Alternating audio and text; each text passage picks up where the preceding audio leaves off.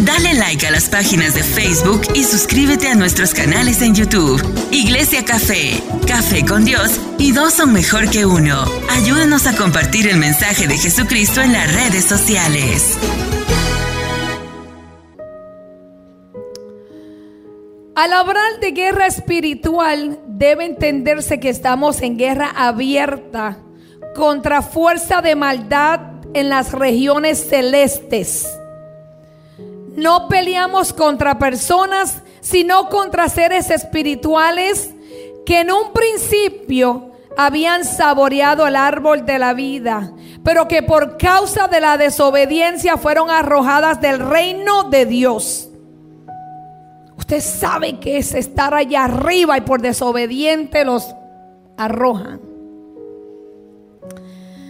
Entonces estos seres perdieron su dignidad, autoridad y todo lo que Dios le había dado, convirtiéndose en demonios cuyo mayor refrigerio es hallar un cuerpo que les permite descansar en él. La escritura dice que estamos en guerra abierta contra esas fuerzas espirituales de maldad. Y a veces no lo creemos. Lo vivimos diariamente. A veces se nos levanta algo. Lo vivimos. Pero cuando usted tiene discernimiento, ¿qué es discernimiento? Cuando tú puedes discernir, espérate, Dios no trabaja así. Por eso es que tienes que tener intimidad y relación con Dios. Porque cuando tú tienes intimidad, relación con Dios, tú conoces cuando es Dios el que te habla. ¿Sabes por qué a veces nosotros caemos? Porque no reconocemos cuando las cosas son del enemigo. ¿Y sabes cuándo eso sucede? Cuando tú no tienes relación con Dios, porque no conoces a Dios. El que tiene relación, intimidad con Dios, sabe cuando Dios te habla. ¿Sabes cuando yo voy ministro y te digo algo y tú reconoces que es verdad, yo no te conozco? Y tú sabes que sí que es verdad, porque yo conozco cuando Dios me muestra algo y me habla. Porque tengo comunión, intimidad y relación con Dios. Y cuando yo tengo esas tres cosas, yo reconozco la forma en que Dios me muestra yo reconozco la voz de Dios y reconozco el sentir de Dios, porque hay tres maneras en que Dios me habla. Dios me muestra un video y no el que usted ve en el, en el programa de Laura. Es un video que Dios me muestra de tu vida. A veces veo cosas pequeñas. Cuando eras pequeño, veo cosas que ni, ni, sé. Y a veces oigo la voz. Y a veces siento el corazón me llega el pensamiento. Y a veces el Espíritu Santo me impulsa y me lleva y ahí estoy hablándote. Pero como tengo una relación tan íntima, hay una conexión que ya no soy yo, sino es Él dentro de mí. Y conozco tanto a mi Padre que mi Padre me usa como Él quiera. Ahí puedo saber que es Él el que me está mandando. Entonces no tengo confusión, no tengo emoción. Porque hay que tener también cuidado con la emoción. Porque a veces estamos, ¿será Dios o será el diablo o seré yo? Y hay momentos que le tengo que decir a la emoción tranquila. Y hay momentos que Dios me dice, te voy a enseñar esto, pero no es el tiempo para que lo hables. Y me callo y me olvido y al tiempo veo la persona y ahí el Espíritu Santo me impulsa a que lo haga y lo diga. Porque no puedo actuar a mi manera, es la manera de Dios. Entonces tenemos que entender que la lucha de nosotros es con esas fuerzas de maldad. Ellos vienen a hacer maldad, son malos. Ellos tienen una asignación para tu vida y es destruirte. Ellos vinieron a robarte todo lo que Dios te dio. Vinieron a robarte el amor, a robarte la vida, a robarte la paz. Vinieron a destruirte la familia. Vinieron a, que tu hogar sea oprimido. Por eso a veces llegas del trabajo y dices, yo no quiero ni llegar a mi casa. ¿Verdad que sí? porque hay influencias dentro de tu casa que tú no has podido identificar porque no has tenido una relación y una comunicación con Dios para que te revele que está oprimiendo tu casa. Porque preferimos vivir oprimidos porque no queremos darle tiempo a Dios. Pero Pablo dice, porque no tenemos lucha contra sangre y carne, sino contra principados, contra potestades, con gobernadores de las tinieblas de este siglo, contra huestes espirituales de maldad en las regiones celestes. Todo conflicto es espiritual y con seres espirituales. Los enemigos del hombre no son sus familiares, ni sus vecinos, no es la suegra, no es la droga, no es la depresión, es espiritual. Tú no naciste con depresión. Tú no naciste con un cigarrillo en la mano, ni con una cerveza. O tu mamá te daba cerveza en una botella de leche. No, ¿verdad? Entonces tú no naciste con eso. Tú no naciste fumando marihuana. Tú no naciste tomándote una pastilla para calmar tu ansiedad. ¿Cierto? Tú viviste años sin esos medicamentos. ¿Cómo ahora el enemigo te va a decir que eso te va a calmar la ansiedad? Yo le voy a decir algo. Yo peleo la ansiedad. Porque no le voy a mentir. De momento me quiere atacar. Especialmente en el trabajo. Yo uso mucho mi mente en el trabajo. Porque yo tengo que, que, buscar quién me cubre este cliente. Y si aquella mujer ya no puede ir al trabajo, pues esta paciente se me queda sola. Tengo que llamar a fulana y ando. Y yo de momento, y me levanto y doy la vuelta y digo, todo lo puedo en Cristo que me fortalece. Ay Señor, ¿qué hago? Ok, Padre, ilumíname. Uso mucho mi mente. Y en una computadora y todo el tiempo. Todo, llego a mi casa y no quiero ver a nada ni a nadie. Y digo, Señor, todo lo puedo en ti que me fortaleces. Quítame esta desesperación. Quítame esta ansiedad. La peleo. En la parte de atrás tenemos un apartamento. Yo me enrollo el pantalón y me meto en la ducha y me meto con agua fría y me mojo los pies. Y Bárbara y yo me siento un poquito ansiosa. Y Bárbara, relax, relax. Y Bárbara me empieza a predicar ella a mí. Me ministra a mi hija a mí. Para que usted vea que la pastora también pasa por esos episodios. Y no son las hormonas como dije ayer. Pero lo venzo porque entiendo que es una influencia, que es una enviación para sacarme del lugar. Todo conflicto es espiritual y con seres espirituales. Los enemigos del hombre no son su familia, sino las fuerzas demoníacas que usan a los seres queridos son fuerzas de maldad que usan la traición y la deslealtad para herir con amargura el corazón de las personas. Pablo dice que Dios, Dios, Dios nos dio armas espirituales para enfrentar a esos seres. Y la Biblia presenta varias clases de esas armas. Pero antes de yo mencionarte esas armas, hay cuatro herramientas que nosotros a veces olvidamos. Y es la oración. La palabra dice que debemos de orar sin cesar. Debemos de orar sin parar, sin cansarte, sin quejarte. Sin decir, ay, lloro ahorita. Ay, lloro cuando esté acostada. ¿Qué vas a orar si te va a dar sueño? Yo le voy a decir la verdad. Yo he aprendido a orar arrodillada cuando me humillo delante de Dios. Cuando yo me humillo, cuando estoy en algo, cuando me postro, ahí me tiro al piso. Pero cuando yo estoy que quiero llevarme al diablo por delante, yo tengo que caminar. Y pa' aquí, para allá. Y le hablo y te cojo. Yo le decía a la gente, si usted ve al diablo sin cuerno y sin rabo, yo se lo arranqué. Porque lo pintan así, él no tiene ni cuerno ni rabo. La palabra dice que él se viste, ¿verdad? Como un ángel de luz. O sea que Él se presenta como que todo es lindo. Por eso es que caemos en los pecados. Por eso es que cometemos errores porque Él no los presenta todo lindo.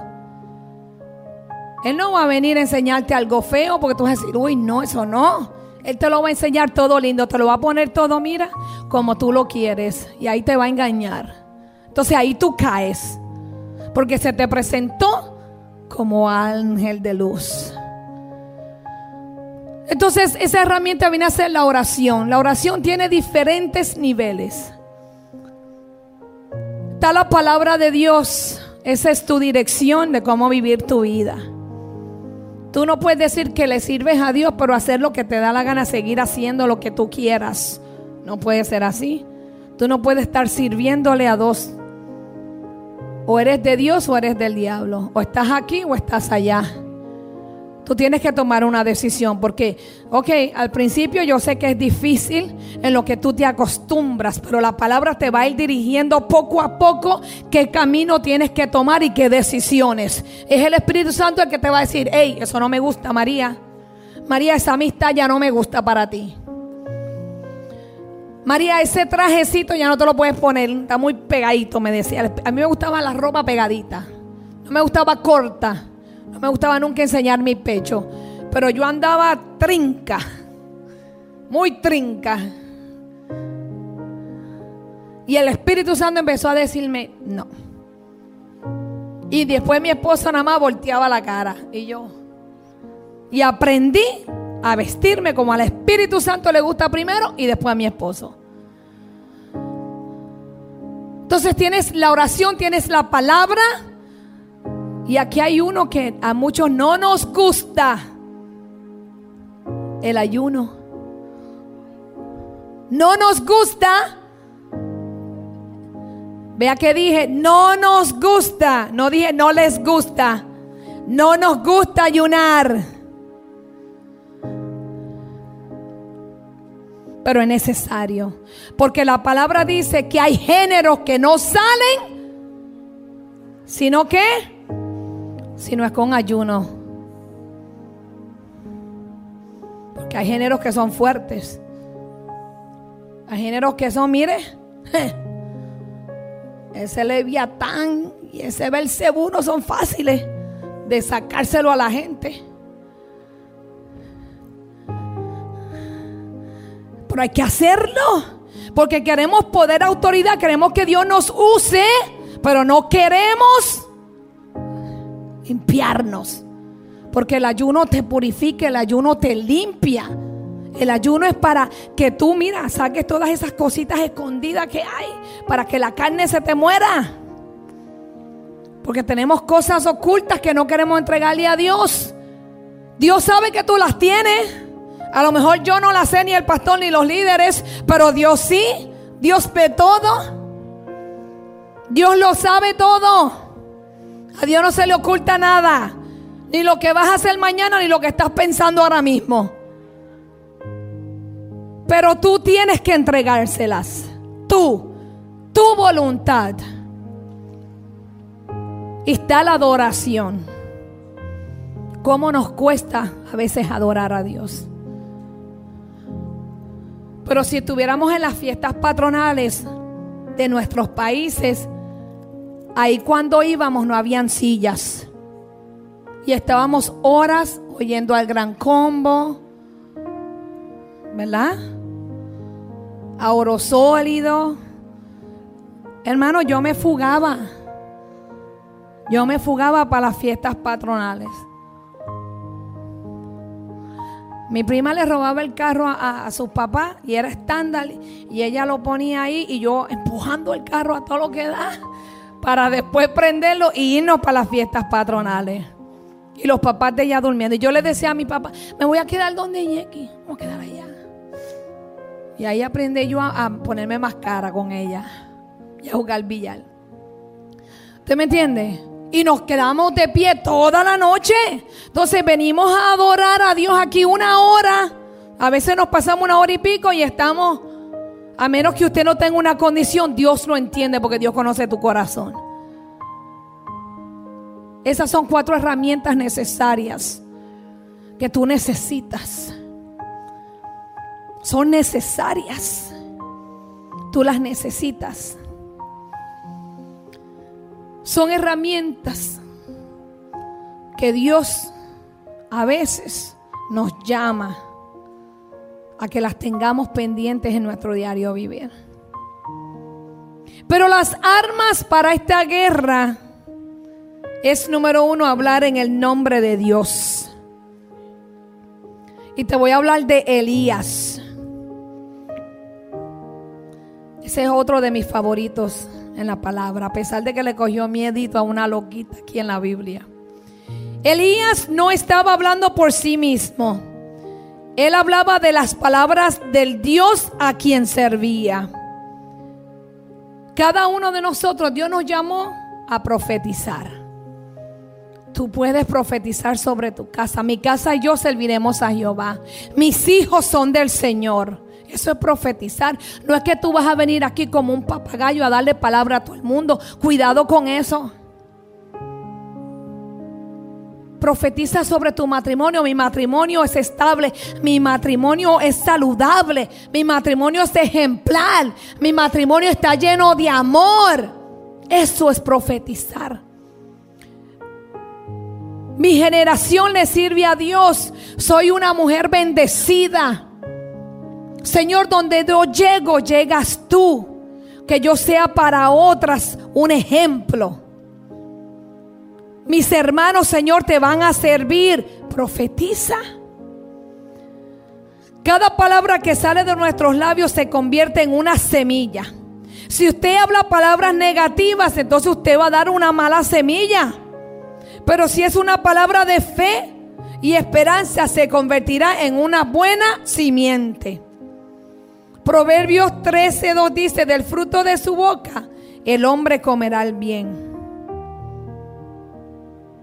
Elías era un hombre que conocía el poder de las palabras y simplemente dijo, vive Jehová Dios de Israel, en cuya presencia estoy, que no habrá lluvia ni rocío en estos años, sino por mi palabra. ¿Y qué pasó? Que no llovió, ¿verdad?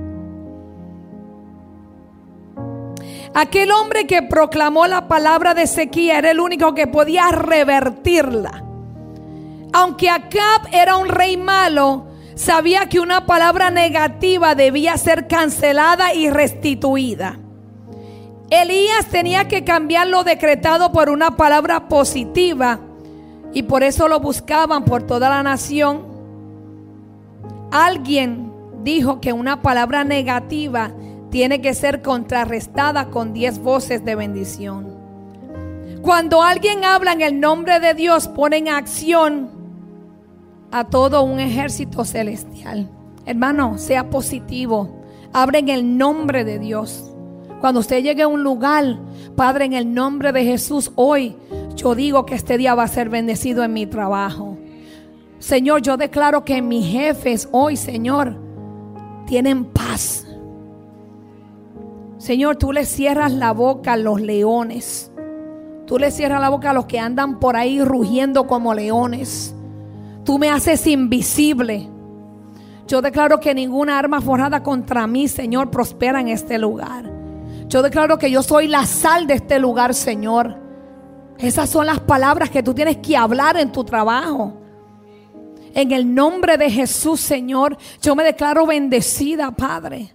Yo declaro que tú me bendices de acuerdo a tu voluntad, Señor. Abre en el nombre de Dios. Señor, tú me libras de cada incidente y accidente. Padre, todo plan que el enemigo en este día se ha tramado con mi vida, yo lo declaro inoperante, Padre. Yo declaro que yo llego sana y salva a mi destino y de regreso a mi hogar.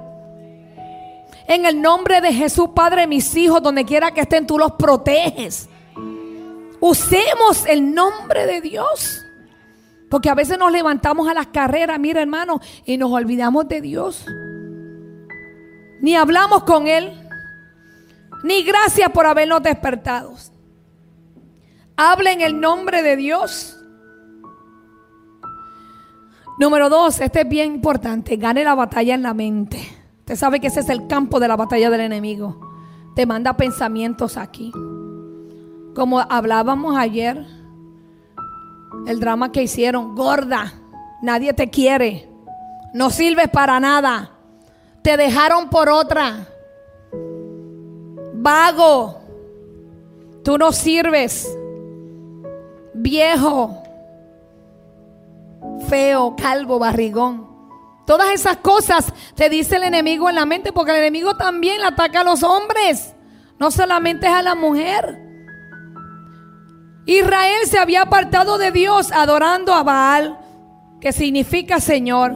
Es decir, habían adoptado a otro Señor que no era el Dios de Israel. Para ese entonces habían matado a todos los profetas de Dios y exaltado a los falsos profetas. Cuidado con esos falsos profetas. Esos son los brujos, los adivinos, los espiritistas. Y esos en esos tiempos eran populares y la gente les creía. Esos son usados por el enemigo. Sabemos que la idolatría es un pecado abominable ante los ojos de Dios. Dios exige exclusividad y no permite que lo adoren al mismo tiempo que a otros dioses. Dios es celoso. Él es el único Dios. Usted no puede adorar a Dios y ir a prenderle una vela a un santo. Eso no es así. Y usted no puede venir a la iglesia y irse a leer la mano mañana. Tampoco trabaja así. Usted no puede venir aquí a pedirle a Dios que haga un milagro y mañana ir a pagarle a la bruja de su barrio para que le haga un trabajo y le devuelva el marido o a la, o a la mujer. Eso no es así. Algunas personas han dejado que su corazón se llene de egoísmo y por eso tienen un corazón divino. Escuchan la voz de Dios, pero también la del enemigo y eso trae un conflicto interno que no les deja vivir en paz, les trae confusión. Cuando alguien le da el lugar al enemigo en sus pensamientos, el enemigo te ata con temores, ansiedades, angustia, frustraciones, frustraciones y te quita la visión. Ya no ves las cosas de Dios como las veías antes. Ya ves la iglesia aburrida, ya los mensajes los coges como que son para ti, como que te estamos tirando, porque estás confundida. Ya crees que todo lo que se habla es por ti, para ti, porque has perdido la visión. Detrás de un mal pensamiento hay un espíritu de maldad. El pensamiento golpea cuando la persona abre la mente y lo acepta y permite la entrada del espíritu que lo generó. A partir de ese momento, el Espíritu comienza a destruirte internamente. Usted debe llenar su mente con la palabra, pensando solo en aquello que te edifica. Porque todo pensamiento de duda, de temor y fracaso viene del enemigo y tú nunca debes aceptarlo. Ordena al enemigo que enmudezca y se aparte de ti en el nombre de Jesús. Todo pensamiento que no te trae paz no es de Dios. Todo pensamiento que te trae duda no viene de Dios. Porque Dios no te va a decir algo que te va a poner a dudar. Dios no trabaja así. Cuando Dios te habla algo te va a dar paz. Y si no estás seguro, métete en oración. Espera y pide confirmación. Porque muchas veces queremos algo y como les dije, el enemigo te lo presenta así porque él sabe, él escuchó lo que tú quieres. Y él va a decir, oye, ella quiere esto, vamos a traérselo. Pero como tú, como tú le hiciste así a Dios, estás caminando tu caminar y no el de Dios Pues el enemigo escuchó lo que querías y más adelante te va a poner lo que tú pediste. Cuando Dios te quiere llevar por aquí, porque lo que tú pediste Él te lo va a dar, pero al tiempo y a la manera de Él. Entonces lo que tú querías se te presentó por aquí hermoso y cuando vienes a ver, se te hizo arena. Pero como Dios te ama tanto, Dios te alcanzó en ese caminar y se te atravesó y te detuvo a tiempo para que al final no te dieras contra la pared y te golpeara fuertemente. Así que cuidado con los pensamientos porque a veces son traicioneros y son confusos. Número tres, restaurar el altar de Dios. Ahí. Elías quería demostrar al pueblo que estaba adorando un falso Dios. A veces nuestro Dios es el trabajo. Adoramos más el trabajo que a Dios.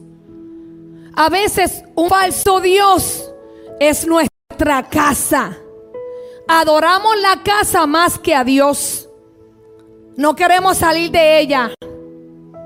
Vivimos dentro de ella, nos aferramos.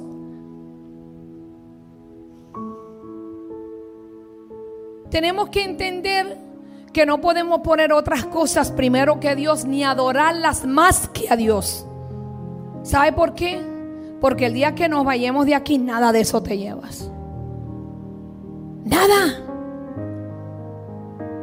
Yo trabajaba con un compañero en el correo él trabajaba, era veterano y todo el mundo le tenía miedo, tenía problemas. Yo, yo no, él no hablaba, pero yo le llevaba un café y una dona. Y nada más me hacía. Y volví otra vez. Y después yo me transferí otro correo y cuando él murió nos enteramos que en su gaveta de mesita noche él tenía todos los cheques de 15 años de trabajo. Nunca los cambió porque él recibía su pensión de veterano también. Entonces todo ese dinero que él hizo, se quedó el gobierno con él porque tampoco tenía esposa ni hijos. ¿Usted me entiende? Trabajó 15 años para nada. Yo dije, yo dije, wow, y yo que le traía un café y una dona, no se acordó de dejármelo a mí. Para que usted vea que todo lo que hizo no se llevó nada. Nada. No nos llevamos nada. Haga sus tesoros en el cielo.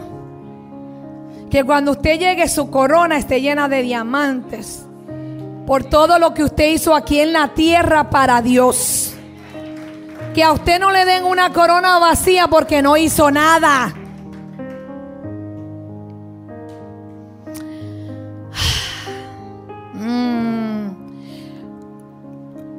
Aunque los profetas de Baal adoraron a su Dios, nada sucedió. Nada sucede cuando usted adora otras cosas.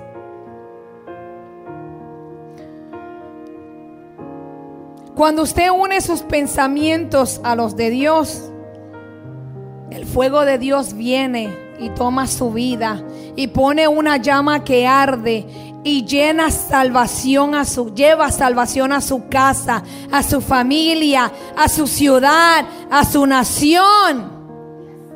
Para que para poder dar una ofrenda que agrade a Dios, usted debe reparar el altar que está lleno de ruinas. Cuando usted aceptó a Jesús, su vida dejó de pertenecerle y pasó a ser de él.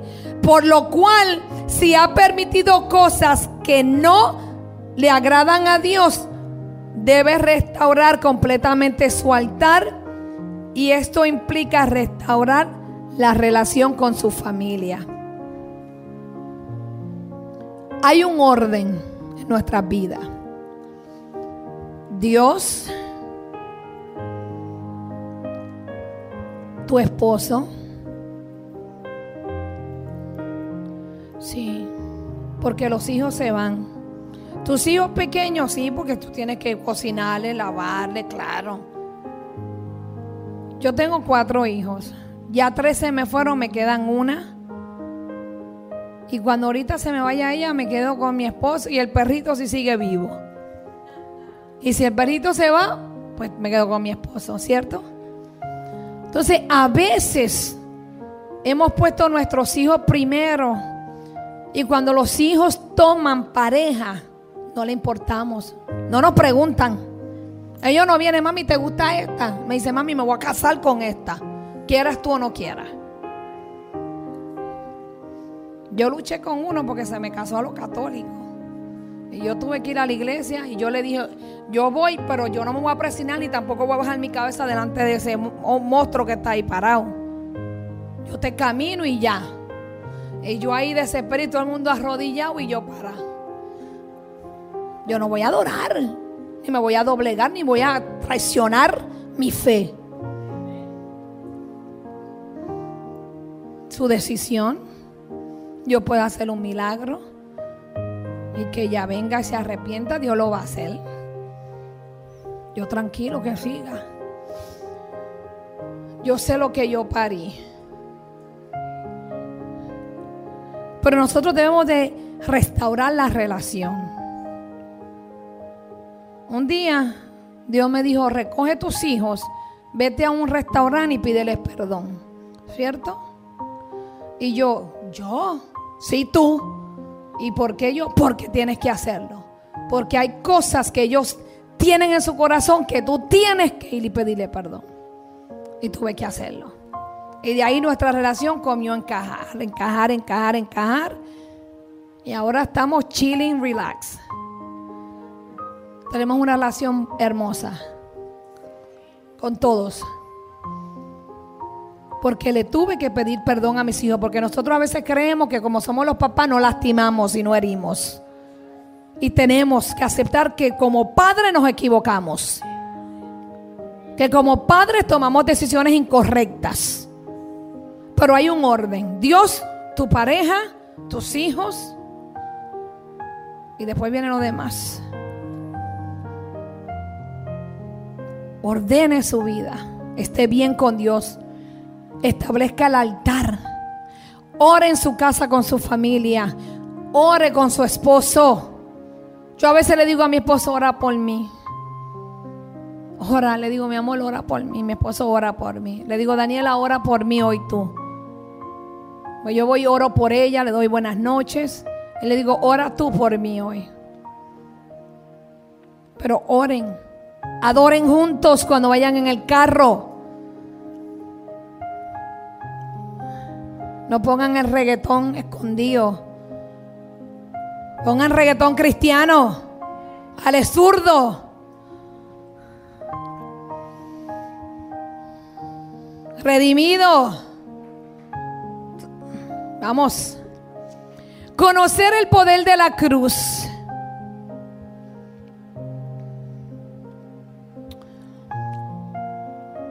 Ella tiene dos palos, uno vertical que significa mirar hacia Dios y uno horizontal que significa mirar la necesidad de la gente. La cruz nos declara que toda maldición fue rota porque en ella Jesús, el mismo Hijo de Dios, tomó el fracaso, la enfermedad, la pobreza, la rebelión que había en nosotros y la llevó sobre su cuerpo en aquel madero. Por eso es fundamental que vivamos la revelación de la cruz. ¿Sabes lo que Dios hizo en la cruz? Entregar a su Hijo por cada uno de nosotros. Dar lo único que tenía para que tú y yo hoy estuviéramos aquí. Yo, como le digo, mi hijo está por allá por Kuwait todos los días. A las 8 de la noche aquí, a las 3 de la mañana allá. Yo le pido a Dios por él y por la base donde está él. Y es como, ¿verdad? De los cuatro que yo tengo, pues hay uno que se fue porque quiere ser soldado. Vaya. Pero usted se imagina que el presidente venga y me diga, eh, necesito a tu hijo para morir, para salvar a todos los que están en esa base. ¿Cómo yo me sentiría? Imagínese Dios lo único que tenía para darnos salvación y vida eterna, para pagar los pecados que tú y yo hacemos, porque lo seguimos haciendo. Y aún Dios sabiendo que íbamos a fallar, tomó esa decisión de dar a su único hijo para morir por nosotros. So, cada vez que yo veo esto,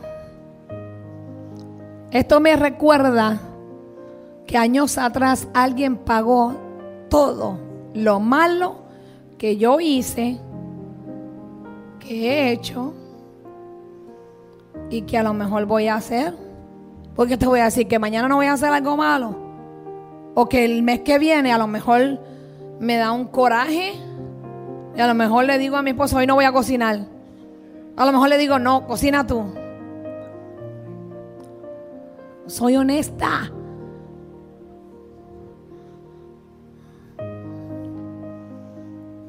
Pero lo hizo por ti, por mí. Pero hay un poder que Él nos otorgó cuando Él murió ahí. Porque eso nos dio derecho a ser hijos de Dios. Y cuando te dio derecho, te dio identidad. Y cuando te dio identidad, te dio poder y autoridad sobre Satanás. Entonces todo lo que Dios te ha dado, todo lo que Dios te ha prometido, el enemigo no tiene derecho a ponerle la mano ni a quitártelo.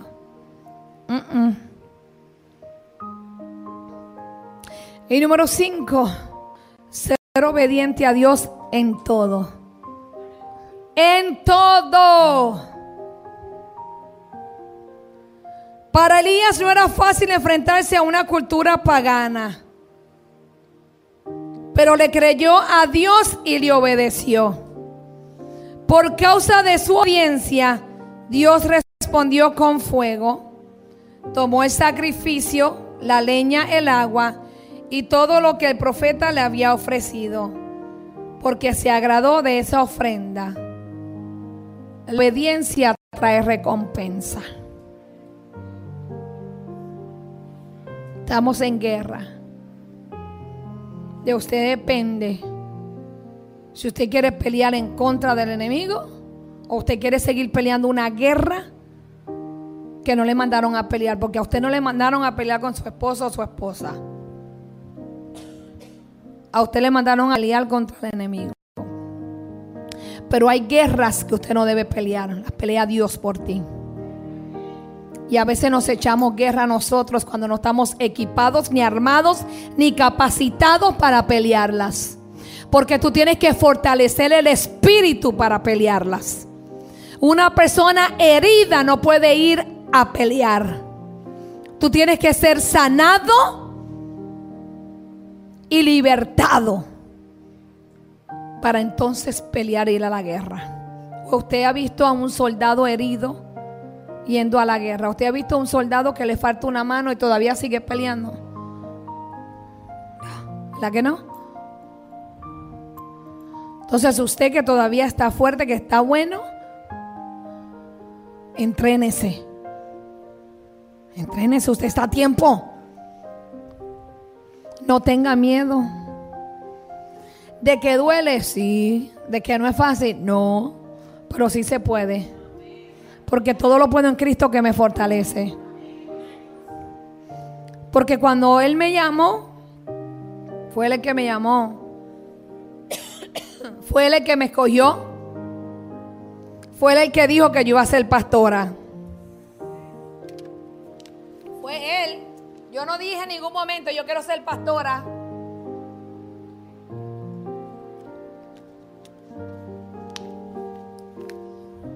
Cuando Él me llamó, lo único que yo le dije fue, Señor, ¿tú estás seguro?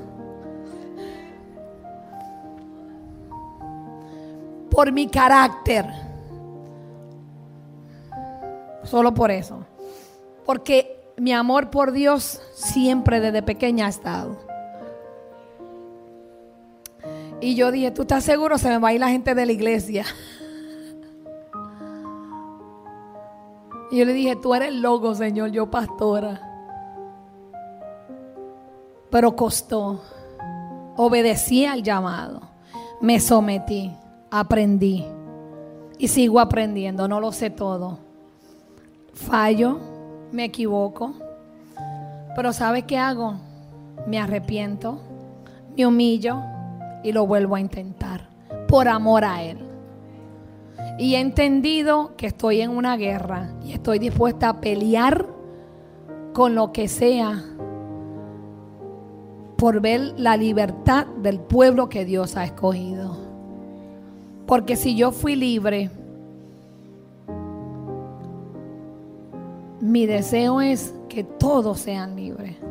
Porque si yo me pude liberar de mi amargura, de mi odio, de mi rencor, de mi venganza y de todo lo que yo pensaba. Lo puede hacer con cualquiera. Póngase de pies. Dale like a las páginas de Facebook y suscríbete a nuestros canales en YouTube. Iglesia Café, Café con Dios y dos son mejor que uno. Ayúdanos a compartir el mensaje de Jesucristo en las redes sociales.